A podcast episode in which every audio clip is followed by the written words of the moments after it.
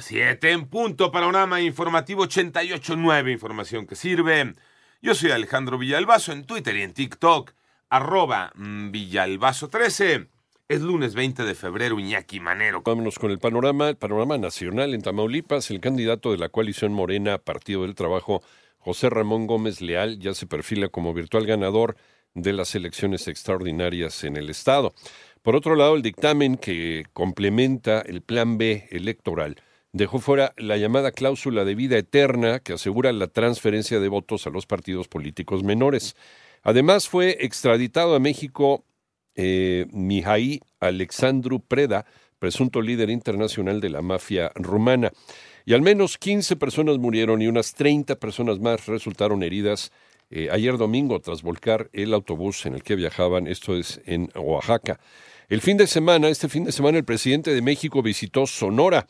¿Qué ocurrió por allá? Habló sobre el litio. René Ponce. El sábado pasado, el presidente de la República firmó el decreto de nacionalización de litio en Bacadehuachi, Sonora, para declarar zona de reserva minera de litio en 234.855 hectáreas que se ubican en siete municipios del estado. El jefe del Ejecutivo destacó que la firma del decreto tiene el objetivo de proteger el recurso natural que otras naciones como Rusia, China y Estados Unidos no pueden explotar. Nacionalizar el litio para que no lo puedan explotar extranjeros, ni de Rusia, ni de China, ni de Estados Unidos. Adelantó que luego de un proceso de extracción y procesamiento de litio se prevé que se instalen en esta región plantas para la elaboración de baterías. Para 88 9 Noticias, René Ponce Hernández. En el panorama internacional, hoy lunes el presidente de los Estados Unidos, Joe Biden, arribó de manera sorpresiva a Kiev eh, en una visita sorpresa, decimos, para reunirse con el mandatario ucraniano Volodymyr Zelensky.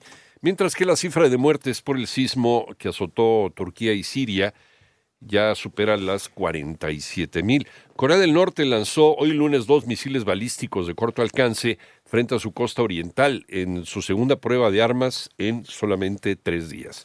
Y un bombardero israelí, un bombardeo de, Israel dejó al menos 15 muertos y destruyó un edificio residencial en la capital de, de, Damasco, en la capital siria de Damasco, de acuerdo con datos del Observatorio Sirio de Derechos Humanos. Aseguran que el actor Richard Gere se está recuperando favorablemente, le dio neumonía aquí en México. Lalo González. Lo peor en la neumonía de Richard Gere ya pasó. O bueno, al menos así lo contó la esposa del actor hollywoodense Alejandra Gere a través de un comunicado que publicó en su cuenta de Instagram y que dice así: Me desperté esta mañana y vi las noticias y todos sus mensajes amables y de preocupación. Se está recuperando, se siente mucho mejor hoy. Lo peor ya pasó. La empresaria española acompañó el texto con una fotografía en la que aparecen ella y el actor caminando de la mano con su hijo Alexander de cuatro años. Recordemos que Richard Gere tuvo que ser hospitalizado de emergencia en Nuevo Vallarta pues se encontraba en la playa para festejar el cumpleaños de su esposa. Para 889 Noticias, Lalo González.